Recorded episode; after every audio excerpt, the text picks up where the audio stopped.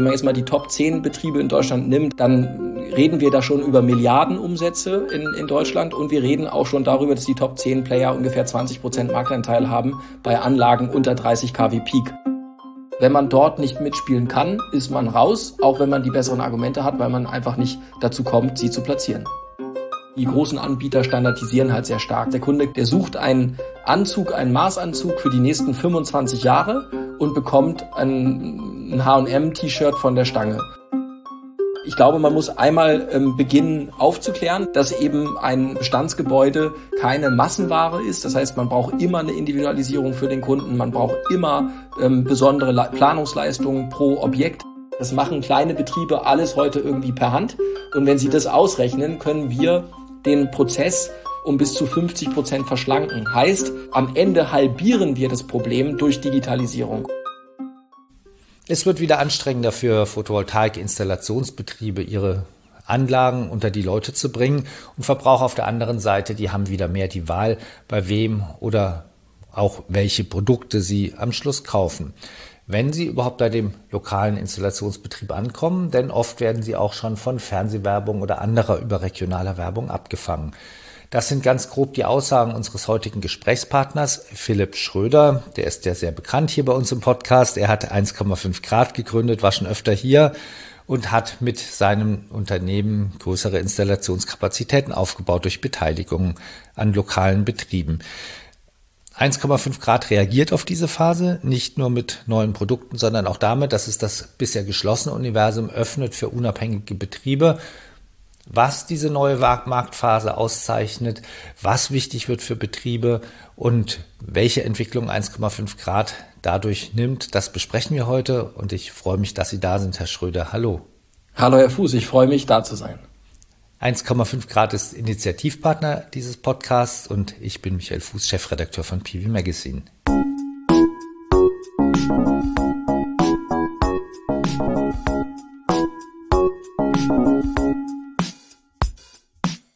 Herr Schröder, es gibt wieder Neuigkeiten. Sie bieten Module an, Sie bieten Ihr CRM-System auch unabhängigen Installationsbetrieben an. Sie sehen das alles als Reaktion auf den sich schon wieder wandelnden Markt. Bevor wir jetzt zu den Angeboten im Detail kommen, was ist diese grundlegende Änderung im Markt, die Sie sehen? Ich glaube, das ist ziemlich einfach zu beschreiben. 2022 äh, war ein Markt im Ausnahmezustand. Ähm, das heißt, egal, auf wo man hingeschaut hat, es war so eine Art Panikmodus und Panikmarkt, der ähm, von der Käuferseite bis zur Supply Chain eigentlich äh, gereicht hat. Und ähm, ich glaube, was wir jetzt sehen werden, ist eine Normalisierung. Das heißt, man muss dem Kunden wieder mehr erklären, warum das eigene Produkt, die eigene Leistung relevant ist. Man braucht mehr Alleinstellung. Ähm, man muss noch kostensensitiver ähm, werden. Weil letztes Jahr war es ja ganz einfach, wenn man Produkt und Installationskapazität hatte, konnte man eigentlich zu egal welchem Preis am Markt auch verkaufen. Und ich denke, das war eine, für viele Betriebe zwar herausfordernd, aber auch sehr schön. Und jetzt ist es so, dass sich das halt wieder zurückdreht, das Rad. Das heißt, wir sehen jetzt schon, dass es ähm, bei den großen Herstellern deutliche Verbesserungen bei der Produktverfügbarkeit gibt, teilweise sogar schon Überhänge an Produktverfügbarkeit. Und man sieht auch, dass im Markt viele, viele Unternehmen mit viel Geld in den Markt ein, reingekommen sind und dass deswegen der Wettbewerb jetzt wieder einsetzt. Das finden wir aber gut und gesund. Und unsere Grundidee ist ja eine äh, mit 1,5 Grad eine Plattform zu bauen für Installation und Fulfillment. Und was wir gemerkt haben, ist, dass es viele, viele Betriebe gibt, die eigentlich exakt dieselben Herausforderungen haben wie wir. Das heißt also ähm, CRM-Systeme, ERP-Systeme, Lagersysteme, die explizit für unsere Branche entwickelt worden sind. Die haben wir mittlerweile entwickelt, aber auch Alleinstellungsmerkmale im Energiemanagementbereich, um eben dem Wettbewerb auch standhalten zu können, aber eben auch Direktbezug von Produkten. Und all das öffnen wir jetzt für ausgewählte, exklusive hm. Partner, die eben Teil der 1,5 Grad Familie sein möchten, ohne dass sie gleich quasi durch eine Beteiligung mit uns verbunden sind. Hm. Da kommen wir gleich nochmal im Detail drauf. Ich möchte gerne nochmal kurz über diesen Markt da nochmal drauf eingehen. Also letztes Jahr konnte man ja, Sie haben es ja gesagt, installieren, wenn man im Prinzip an die Produkte dran gekommen ist. Das heißt, der, der begrenzende Faktor war die, waren die Produkte. Sie, dafür waren ja auch teilweise die Wartezeiten für Verbraucher relativ lang. Sehen Sie, dass sich das wieder ändert? Total. Dass man jetzt, also dass dass man jetzt also auch wieder schneller zu einer Anlage kommt als Verbraucher? Absolut. Ich glaube, ähm, die Wartezeiten haben sich äh, sehr reduziert. Ich würde sogar sagen, dass es vielleicht den einen oder anderen Betrieb gibt, der jetzt ähm, schon sich darum kümmern muss, dass der Vertrieb auch wieder ordentlich läuft ähm, und dass man eher auch Richtung Pipeline und Auftragsmanagement schauen muss. Und ja, die Wartenzeiten, das sieht man ja auch an, an der Bewerbung, ähm, zum Beispiel auf den sozialen Medien, die sind deutlich runtergegangen. Und jetzt geht es schlicht und ergreifend wieder darum zu sagen, okay, was ist denn eigentlich die Lösung, die ich anbiete und welchen Mehrwert hat die im Vergleich zu einer äh, beliebigen Solaranlage von einem Wettbewerbsanbieter? Und äh, das sehen wir total. Also die Lieferzeiten gehen zurück, also sowohl in der Supply Chain ähm, ist die Verfügbarkeit da, aber auch die Wartezeiten der Kunden ähm, gehen drastisch runter. Es gibt sicherlich noch Regionen, wo, das, wo es noch große Backlogs gibt, aber im Großen und Ganzen ist das ein ganz klarer Trend, den wir sehen. Sehen Sie auch, weil Sie sagen, es steigt ja dadurch der Wettbewerb, das heißt Effizienz wird wieder wichtiger. Also ich meine jetzt nicht Effizienz der Solaranlagen, sondern Effizienz in der Auftragsabwicklung und der Installation. Ähm, sehen, das müsste sich am Preis niederschlagen. Sehen Sie da große Preisdifferenzen dadurch im Markt? Ich würde mal sagen, dass der, dass man eigentlich letztes Jahr feststellen konnte, dass es so drei Kategorien von, von ähm, Preisklassen gab. Es gab die Anbieter, die, ich will es mal so sagen, schamlos die Situation auch ähm, für sich genutzt haben. Das mag man gut finden oder schlecht. Ähm, und die tatsächlich eine 10 kW Peak-Anlage mit Speicher äh, für bis zu 45.000 Euro und sogar mehr in Einzelfallen verkauft haben. Und äh, dieses Marktsegment, das gibt es jetzt nicht mehr und das ist, glaube ich, auch gut so. Ähm, äh, das mittlere Sarg Mark äh, Marktsegment, also wo wir über eine 10 kW Peak-Anlage ähm, sprechen mit Speicher zwischen 25 bis 30.000 Euro. Das ist ja im, am, im Übrigen das Preisniveau, was wir 2021 auch schon gesehen haben. Das ist jetzt da und das ist auch solide. Das hat ja auch gute Amortisationszeiten. Durch den Wegfall der Mehrwertsteuer und durch die Einspeisevergütung hat sich ja auch, sage ich mal, das Produkt an sich sogar verbessert aus Kundensicht. Ähm, und dieses mittlere Segment, ich glaube, das, das ist relativ stabil. Was wirklich wegbricht, ist äh, das ähm, Segment, wo wirklich ähm, ja, einige äh, Betriebe sich auch sehr gütlich getan hat. Es sei ihnen gegönnt, aber das wird sich so nicht fortsetzen. Das dritte und letzte Segment sind eigentlich diejenigen, die immer nur mal punktuell Komponenten anbieten und die teilweise dann auch mit Einzelpreisen kommen, die aber auch nicht das gesamte Lösungssetup widerspiegeln und die werden ebenfalls mehr. Das heißt, man kann sagen, das mittlere Preissegment ist jetzt wieder das normale und das untere Preissegment steigt. Da sind aber vor allem Betriebe, die nicht so stark fokussiert sind. Das heißt, da sieht man viel Opportunismus, der auch aus meiner Sicht oder aus unserer Sicht davon geprägt ist, dass der letzte, das letzte Jahr eben eigentlich zu gut, um wahr zu sein war für viele Betriebe. Und bei dem mittleren Segment, ähm, da muss man auch sehr preiseffizient arbeiten, damit man damit halten kann? Ich glaube, man muss, man braucht Alleinstellung. Ne? Also ich glaube, es ist ja immer so, ähm, äh, wenn man ein Produkt am Markt anbietet, ähm, dann braucht man Alleinstellung. Das heißt, man muss eben in der Lage sein, ähm, eine Produktlösung anzubieten, die dem Kunden einen höheren Mehrwert bietet. Ähm, wir glauben, dass das große Thema da die gesamte sogenannte Betriebskosten über den, über den Lifetime sind. Also was sind eigentlich die effektiven Kilowattstundenkosten eines Systems? Ähm, und da sieht man verschiedene Ansätze. Man kennt das ja schon von den Cloud-Lösungen, aber es gibt auch neue Ansätze, gerade im Energiemanagement-Bereich, im äh, Bereich von flexiblen Tarifen, wo es einfach darum geht zu sagen, okay, der Preis der Hardware ist dann sekundär, wenn ich meinen Kunden klar machen kann und auch ihnen darlegen kann, dass die Betriebsführung ähm, zum Beispiel durch Eigenverbrauchsoptimierung, flexible Tarife, so viel effektiver ist, dass es über Zeit eben deutlich mehr Geld spart. Und deswegen glauben wir, es geht um Alleinstellung im Produkt, also dass man besonders gute Garantien anbieten kann, besonders glaubwürdige Produktpartner hat, also Marken hat, die mit einem zusammenarbeiten und am Ende Pakete schnüren kann, die für den Kunden einen Mehrwert bieten gegenüber, sage ich mal, dem Mainstream-Installateur, der ein sogenanntes MeToo, also ein Ich-auch-Produkt mhm. anbietet. Und das merken wir, ist jetzt ganz, ganz stark der Fall, weil Kunden sich wieder aussuchen können, wo sie kaufen. Mhm. Sie haben ja letztes Jahr, ich glaube, es war letztes Jahr, dass Sie den Heartbeat vorgestellt haben und eingeführt genau. haben. Ähm, da haben Sie ja sozusagen das eigene Energiemanagement ähm, auf den Markt gebracht. Ähm, bevor wir da vielleicht nochmal ins Detail gehen, was hat sich sonst noch getan im letzten Jahr bei Ihnen? Also ich glaube, bei uns, es war ja das erste volle Jahr. Ne? Also wir sind ja jetzt in 2021 gestartet mit vier Betrieben äh, im Dezember 2021. Insgesamt sind wir jetzt bei 24 Betrieben. Das heißt, es sind knapp 20 Betriebe dazugekommen. Wir sind in Finnland und Schweden stark äh, vertreten. Ähm, wir sind äh, gerade im, im, äh, im Markteintritt in Italien, ähm, auch in Spanien, auch wir sind auch schon in Australien mit äh, sechs Standorten. Wir haben mittlerweile über 1000 äh, Mitarbeitende, äh, überwiegend äh, Handwerker und Handwerkerinnen. Ähm, und wir haben letztes Jahr einen Umsatz erreicht von knapp 210 Millionen Euro, ähm, auch ähm, mit einer soliden Profitabilität. Das heißt, wir haben uns sehr schön entwickelt ähm, äh, im, im, im ersten vollen Jahr, streben dieses Jahr eine Entwicklung an Richtung 600 Millionen Euro und steigen, wie gesagt, eben auch international ein. Und das ist Teil der Strategie. Ähm, wir sagen halt, dass eine europäische ähm, Installations- und Fulfillment-Plattform ähm, deshalb notwendig und auch gut ist, weil man eben in mehreren Märkten gleichzeitig ist und nicht so abhängig ist von Einzelmärkten. Ähm, genau, und das, das haben wir uns im letzten Jahr aufgebaut, sind ja ziemlich zufrieden ähm, mit der Entwicklung. Und dieses Jahr ist, das hatten Sie erwähnt, ist die große Neuigkeit bei 1,5 Grad, dass wir halt sagen, okay, wir werden auch weiter ähm, Zukäufe tätigen, aber wir schauen uns eben auch besonders sage ich mal, ähnliche oder gleichgelagerte größere Betriebe an, die mit uns kooperieren wollen. Weil die Hypothese von 1,5 Grad ist ja ganz einfach. Die Installationsbetriebe sind zusammen in der Lage, sich zu schützen gegen, sage ich mal, erstens Wettbewerb ähm, von Playern wie zum Beispiel Enpal und auf der anderen Seite sich auch in der Lage, sich zu schützen gegenüber der Marktstellung von Herstellern. Das heißt, wir ähm, sind ganz aktiv dabei mit unserem eigenen Modul. Wir haben ja, ähm, wir kaufen Polysilikon zu von äh, Wacker Chemie und produzieren unser eigenes Modul ähm, unter der Marke 1,5. Gleichzeitig haben wir unser Energiemanagementsystem, unsere CRM-Module, unsere Angebotstools, aber auch ähm, Hilfen, zum Beispiel bei der Finanzierung von, von Working Capital, wenn man wachsen möchte. Und all das werfen wir in die Waagschale eben auch für Betriebe, die eben Teil ähm, dieses Projektes sein wollen und die sich vielleicht auch ein Stück weit abgrenzen wollen und absichern wollen gegen die eher beherrschende Position der Vergangenheit der Hersteller und auch gegenüber dem zunehmenden Wettbewerb, wie zum Beispiel äh, Marktspielern wie Enpal, die ja jetzt auch in den Cash-Bereich kommen. Das heißt, die jetzt wirklich aktiv auch in Konkurrenz gehen mit dem traditionellen Anbietern vor Ort.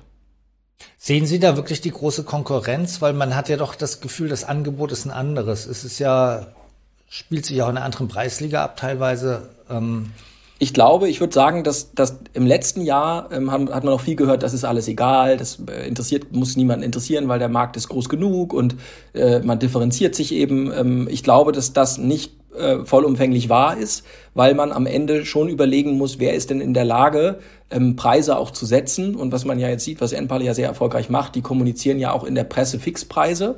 Und das heißt, die Art des Vertriebes ändert sich da schon. Das heißt, da werden große Spieler mit Fernsehwerbung, mit Radiowerbung Fixpreise setzen. Und ja, natürlich kann man sich differenzieren. Aber die Frage ist am Ende, ob man den Kunden überhaupt erwischt bevor der nicht schon längst bei einem großen Wettbewerber einen Vertrag abgeschlossen hat. Und ich glaube, diese nominative Kraft des Faktischen, die wird von den Betrieben so ein bisschen unterschätzt. Ich glaube, das ist auch ein bisschen naiv und blauäugig, weil wenn man sich mal anschaut, was die großen Betriebe an Marktanteil Zuwachs hatten, also wenn man jetzt mal die Top 10 Betriebe in Deutschland nimmt, also eine Zola, ähm, äh, eine Energiversum, eine EKD, ähm, eine Enpal, uns, dann reden wir da schon über Milliardenumsätze in, in Deutschland und wir reden auch schon darüber, dass die Top 10 Player ungefähr 20 Prozent Marktanteil haben bei Anlagen unter 30 kW Peak. Und das hat sich äh, gegenüber dem Vorjahr mehr als verdoppelt. Das heißt, diese Top-Player wachsen stärker als der Mittelstand ähm, weil sie anders vorgehen können. Und ich glaube, man muss sich, glaube ich, eher die Frage stellen für die nächsten zwei, drei Jahre, äh, wie wahrscheinlich es ist, dass sich dieser Trend wieder umkehrt. Wir glauben, der wird sich verstärken und äh, wir glauben, es wird ganz essentiell sein, dass man eben in einer starken Rolle gegenüber den Top-Herstellern ist und dass man auch in einer starken und unabhängigen Rolle ist, wenn es um die Differenzierung geht, Energiemanagement, Daten, ähm, aber auch andere Services am Kunden direkt zu erbringen. Wenn man das nicht tut, glauben wir, aber das ist ja auch unsere These. Wir sagen ja, das Endspiel hat begonnen, sowohl für das Klima, aber auch eben für die Branche. Ähm, dann geht man zumindest aus unserer Sicht das Risiko schon ein, dass die Konsolidierung einen auch ähm, treffen kann, im Sinne von, dass man es nicht schafft, mit dem Marktwettbewerb zu halten. Wir sehen auch jetzt schon, dass, ähm, sage ich mal, so dieses die Bewertungen von Unternehmen im Zukauf auch schon drastisch nach unten gehen. Das heißt, man sieht jetzt schon durch die steigenden Zinsen, dass die Bewertungen von Fachbetrieben ähm, sich eben auch ähm, negativ entwickelt haben. Das ist aber ganz normal. Wenn Kapital am Markt teurer wird, dann leiden alle Unternehmensbewertungen. Das heißt, ähm, insgesamt wird es teurer, sich zu kapitalisieren. Es wird schwieriger, sich zu kapitalisieren. Unternehmensbewertungen gehen nach unten und gleichzeitig gibt es aber ein sich verstetigenden, sehr professionellen Wettbewerb. Und ähm, ja, der ist, glaube ich, auch äh, ernstzunehmend für die Betriebe. Ja. Sie öffnen deswegen ja auch für eben regionale Partner, die Sie auch unterstützen, ohne sich zu beteiligen. Ähm, das heißt, diese Partner können auch noch einen Teil ihres Geschäftes mit anderen Produkten machen, unabhängig von Ihnen und wirtschaften auf eigene, auf eigene Karte. Das ist genau so. Die, diese Partner, also was wir schon machen, ist, wir suchen eine gewisse strategisches Alignment. Das heißt, wir sind jetzt nicht opportunistisch, wie das ein Großhändler wäre, ne, der sagt, hier ist meine Preisliste, ähm, wenn du was mit mir machen willst, ruf mich halt an, sondern wir möchten schon schauen, in welcher Region ist das welcher Partner, mit dem wir auch längerfristig zusammenarbeiten. Ähm, dann ist es aber in der Tat so, der Betrieb ähm, ist vollständig eigenständig, kann ähm, mit uns äh, besprechen, welche Unterstützungsleistungen wirklich gebraucht sind. Äh, das geht über den gemeinsamen Einkauf ähm, von zum Beispiel Wechselrichtern, weil wir halt direkt einkaufen, bis hin zu unserem Solarmodul, was auch nicht frei verfügbar sein wird im Markt. Das heißt, das äh, Polysilicon, was wir einsetzen, kommt aus Burghausen in Bayern. Ähm, das Alleinstellungsmerkmal von dem Produkt ist. Das ist wacker. Das ist wacker, genau. Ähm, äh, das äh, im Alleinstellungsmerkmal dort ist, dass es eine sehr, sehr gute CO2-Bilanz hat und eben made in Bavaria ist, was sehr, sehr schick ist. Und diese ähm, Alleinstellungsmerkmale zusammen eben auch mit Heartbeat und auch den Tools, die super mächtig sind. Ne? Also wir haben eine Sache gelernt, ähm, dass wir eben ein Installationsbetrieb muss auch ein Fulfillment-Business werden, wenn er wächst. Und Fulfillment heißt, dass man eben Logistik können muss, man muss, ähm, äh, man muss äh, Warenwirtschaftssysteme beherrschen, man muss Lager beherrschen, man muss ähm, Financial Controlling beherrschen. Und dafür haben wir ähm, eine ziemlich aus unserer Sicht gute und mächtige ähm, digitale Werkbank gebaut und auch die sind verfügbar für unsere Partner. Die, die Frage des Umfangs ähm, ist, die bestimmen wir mit jedem Partner einzeln. Wir sind aber auch ganz klar nicht offen für jeden Betrieb, sondern für Betriebe, die ähm, unseren Ansatz, also ähm, ähnlicher Produktfokus, Premium-Ausrichtung und auch eine bestimmte, sag ich mal, Verankerung im Handwerk jetzt nicht unbedingt der Strukturvertrieb um die Ecke. Ja, das ist nicht unsere Klientel, sondern wir suchen da vor allem nach Betrieben, die auch Meisterbetriebe sind und auch einen bestimmten, ähm, ja, eine bestimmte Philosophie, was Produktqualität ähm, angeht, verfolgen. Ja, die treten ja dann nach außen wahrscheinlich auch so auf zu dem Kunden nicht als 1,5, aber dass sie 1,5 Grad Produkte genau. verkaufen. Das heißt, da steckt ja ihr Name dahinter. Genau, also die würden, die würden uns da nutzen, wie, es, wie sie es ja auch mit anderen ähm, Partnern machen, wo es für sie Sinn macht. Ähm, und äh, die Grundidee ist einfach ganz einfach. Wir glauben, dass wir gemeinsam immer stärker sein werden als ähm, allein. Ähm, und diese Grundidee ist, ich, ich scherze manchmal und sage, okay, das ist ein bisschen wie bei der NATO. Selbst wenn du noch kein Mitgliedsland bist, ähm, kann es nicht schaden, wenn du schon mal die Waffensysteme hast. Und es ist natürlich jetzt ein, ne, also es soll, es ist jetzt ein, vielleicht ein dover Vergleich, gerade weil mit kriegerischer Tätigkeit, aber es, er stimmt im Kern.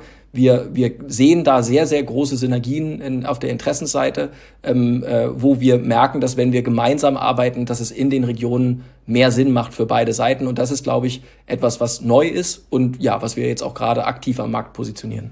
Und die Tools dürfen Sie dann auch benutzen für die Aufträge, die nicht über, also die nicht mit 1,5 Grad Produkten. Genau, also die können sich wirklich voll umstellen auf diese Tools. Genau, wenn Sie das wünschen, können Sie das machen und es sind auch verschiedene Ebenen. Das fängt an von einfachen Vertriebstools, also wenn es einfach darum geht, den Vertrieb mal ähm, digital aufzustellen, äh, geht weiter bis auf eine CRM-Ebene, geht dann weiter ins Fulfillment, also Lager, Warenwirtschaftssysteme und so weiter. Wir haben ja ohnehin, ähm, äh, sage ich mal, Personal, was diese Systeme immer einführt ähm, äh, innerhalb unserer Gruppe. Und die Experten sind und wir haben gleichzeitig eben auch die Developer, also die Software-Developer in-house, die eben auch das Produkt ständig erweitern. Und insofern ist das einer äh, von vielen Punkten, die für solche Betriebe natürlich spannend sind, ähm, äh, weil am Markt ansonsten es ziemlich schwierig ist, Produkte zu finden, Softwareprodukte zu finden, die fair bepreist sind, die gut nachgehalten werden, auch von dem Softwareanbieter, weil die Betriebe in der Regel nicht groß genug sind und nicht genügend Lizenzgebühren abschmeißen, dass dort ähm, Anbieter sich wirklich liebevoll drum kümmern. Und dort haben wir einen Ansatz, dass wir natürlich genau die Brille der Branche tragen, ähm, ohnehin ähm, dort tätig sind und insofern auch in einer Art Cost-Sharing, ähm, sage ich mal, besser als wahrscheinlich fast jeder andere Anbieter Zugriff geben können auf Systeme, die Kosten sparen und sofort einen Benefit haben für den Betrieb.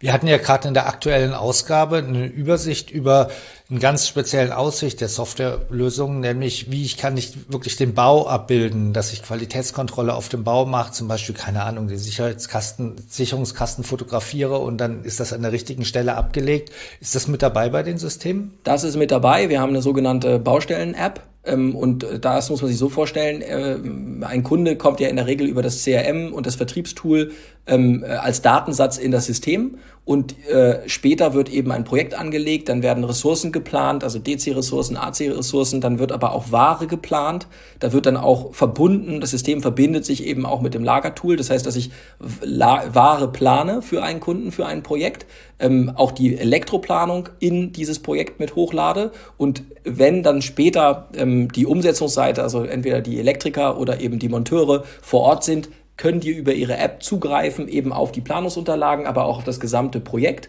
und sind dann auch angehalten, ähm, Arbeitsschritte zu dokumentieren. Das ist auch ein großer Vorstell, äh, Vorteil aus Sicht der Hersteller, mit denen wir arbeiten, weil wir zum Beispiel auch daran arbeiten, Garantieverlängerungen zu bekommen, weil wir eben besser dokumentieren. Diese Daten gehen dann auch optional äh, natürlich mit Kundenzustimmung in eine ähm, Memory Cloud. Das heißt, dass der Kunde auch Jahre und Jahrzehnte später mit uns gemeinsam auch noch schauen kann, ähm, wie wurde das System installiert und welche Dokumentation gab es. Das finden die Hersteller gut, weil man eben Qualität besser tracken kann. Und es gibt auch die Möglichkeit, dann eben äh, auch beim Service ähm, deutlich einfacher und schneller mit Herstellern zu arbeiten, wenn es zum Beispiel um Entschädigungen geht für den Kunden oder auch um, um Ersätze, weil die Dokumentationslage deutlich besser ist. Und das ist so einer der Aspekte. Und ja, das ist, diese Baustellen-App gibt es und äh, der Elektriker oder der Monteur nimmt die als App mit auf die Baustelle und ähm, dokumentiert dann mit und benutzt natürlich auch die Datengrundlagen, um die, das Fulfillment zu machen. Und das Wichtige, glaube ich, ist, an der Stelle, dass wir dort auch die Wärmepumpe ähm, äh, und die Ladeinfrastruktur mitplanen. Das ist auch nicht unwichtig, weil die Gewerke, gerade das äh, elektrische Gewerk, ja auch mit dem Heizungsgewerk dann überschneidet. Und so hat man alles an einer Stelle. Ich fand ja interessant, was Sie vorhin gesagt haben. Da möchte ich nochmal drauf zurückkommen.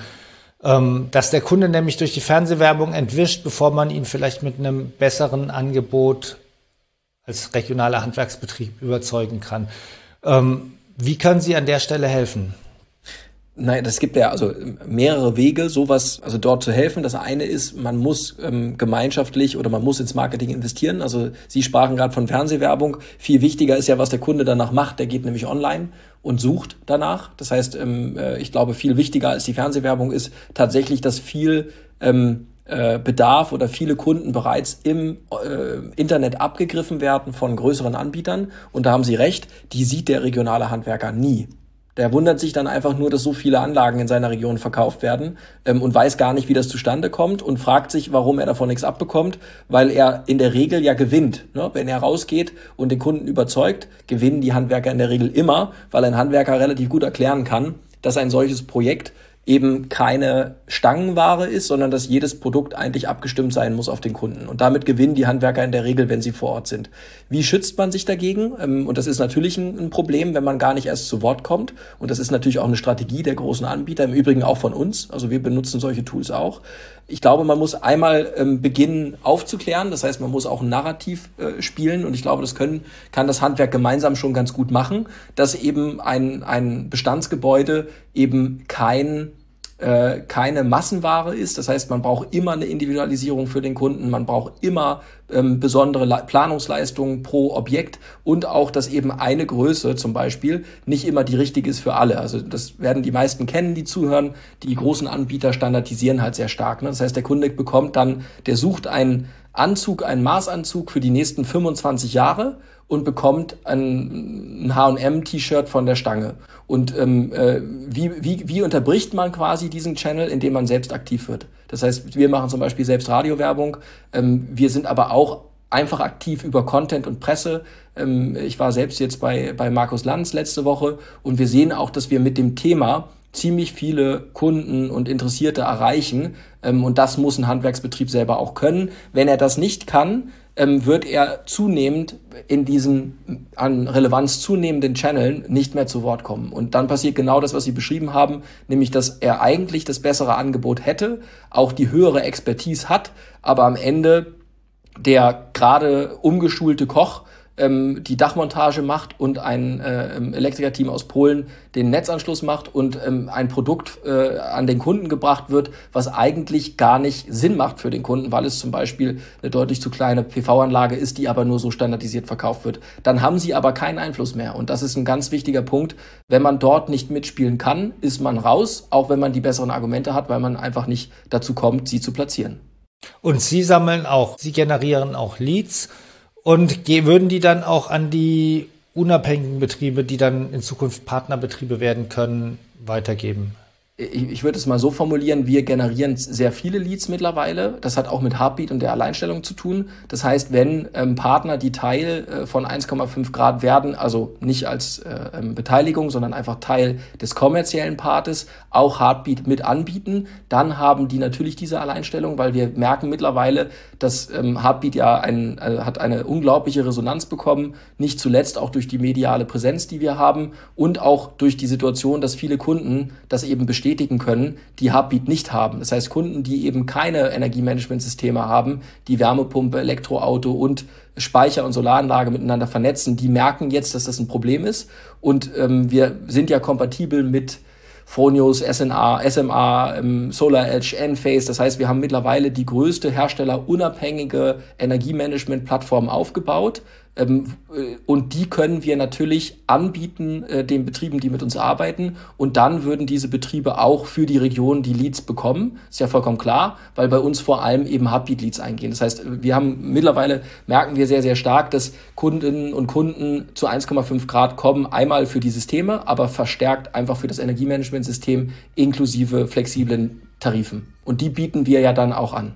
Wenn Sie sagen Heartbeat-Leads, meinen Sie im Prinzip Leads, die dadurch kommen, dass Sie über Heartbeat auf die Kunden zugehen, auf die potenziellen Kunden und die darauf anspringen. Beziehungsweise, nein, die, die, die Story von Heartbeat ist ja ganz einfach. Wenn man ein Energiemanagementsystem hat wie Heartbeat, was zum Beispiel flexible Tarife hat und Direktvermarktung mit anbietet, dann steigert, steigt die Amortisation ähm, oder verbessert sich die Amortisation für den Kunden. Das heißt, wenn Kunden davon hören, dass der Nachbar ein Heartbeat hat und das dazu führt, dass man bei demselben System, identisches System, Enphase-System, Solar-Edge-System, was auch immer, ähm, zu wesentlich besseren Payback-Zeiten kommt, weil man eben den Eigenverbrauch besser managt, weil man eben mit flexiblen Tarifen ähm, äh, flexible Lasten besser managt, weil man eben die Direktvermarktung mit anbietet und weil die Systeme untereinander optimiert werden, dann kommen die Kunden und sagen, na ja, ähm, ist ja eine Sache, wo ich die Hardware kaufe, aber das für uns wirklich Relevante für den Kunden ist, der will eben auch das System haben, weil der sagt, ich habe verstanden, dass es eigentlich egal ist,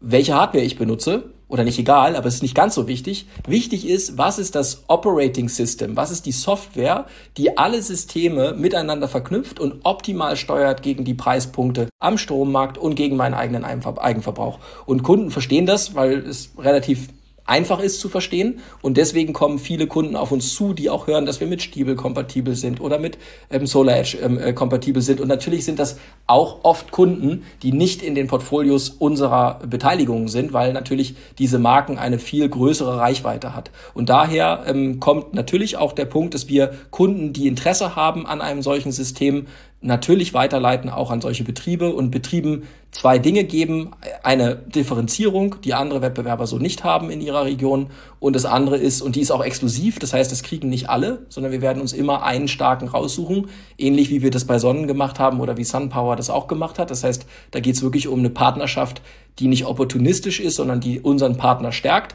und dann bekommt er natürlich den vollen Support. Ja. Auf das ein, also Sie haben, wir hatten ja noch ein anderes Thema vorhin, das war das Thema Module. Da möchte ich gerne noch mal drauf eingehen, weil Sie ja, Sie haben das schon gesagt, Sie nehmen Silizium, was in Deutschland von Wacker produziert wurde. Das hat einen besseren CO2-Fußabdruck durch den besseren Strommix in Deutschland im Vergleich zu jetzt Strommix in China zum Beispiel. Ähm, Sie wollen aber ja auch eine Produktion in Europa aufbauen? Was, was sind da Ihre Pläne?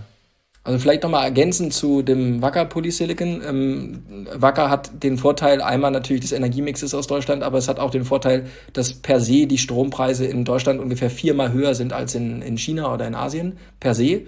Ähm, das heißt, dass äh, Wacker einfach auch deutlich effizienter arbeiten muss und das auch tut.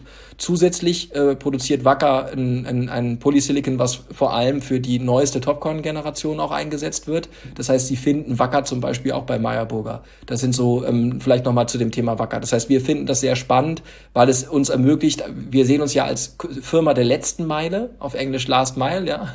Ähm, und äh, Wacker ist quasi der Grundstoffproduzent, das ist die erste Meile. Und das ist jetzt für uns schon mal ein ganz wichtiger Schritt, dass wir das Design selber entwickeln. Ähm, wir geben also vor, wie das Produkt aussieht.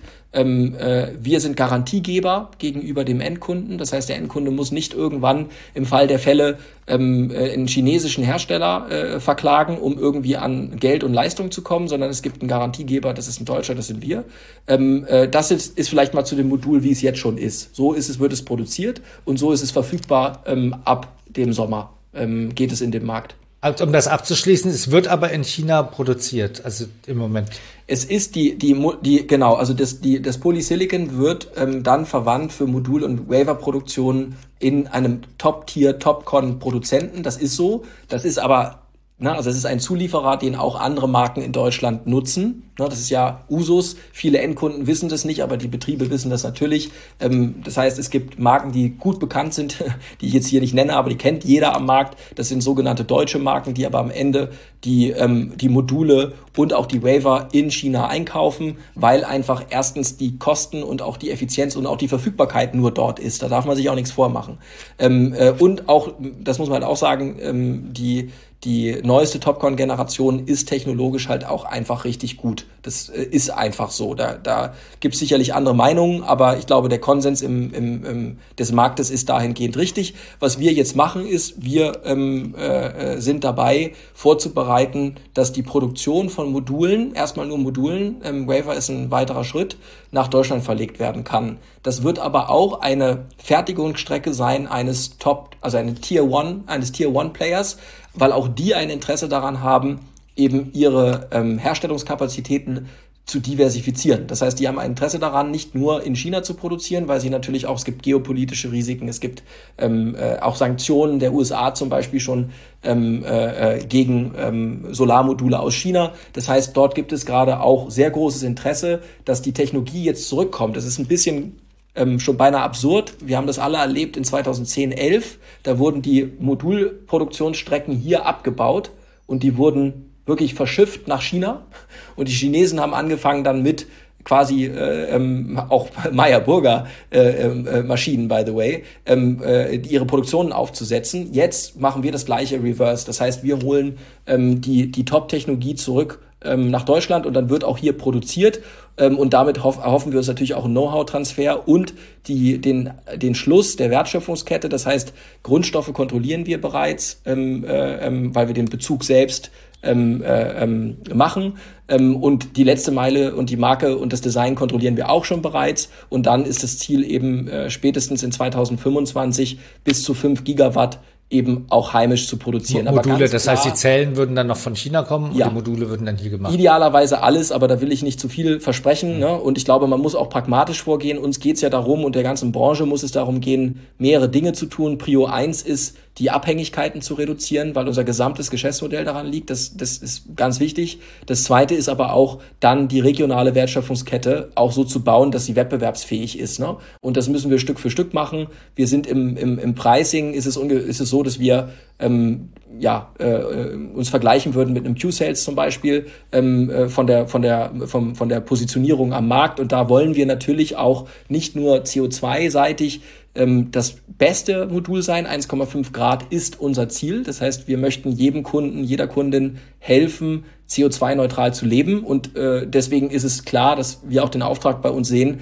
dass unsere Produkte CO2-neutral sind. In den Grundstoffen können wir das heute schon ähm, garantieren und das kann kein anderer am Markt. Und insofern glauben wir, dass das schon mal ein richtiger Schritt ist in die richtige Richtung. Und jetzt werden wir in den nächsten ähm, ja, in den nächsten Monaten und Jahren da weiterarbeiten und äh, haben eine klare Roadmap, um insgesamt fünf Gigawatt an Produktion dann auch nach Deutschland zu holen oder aus Deutschland heraus auch zu machen.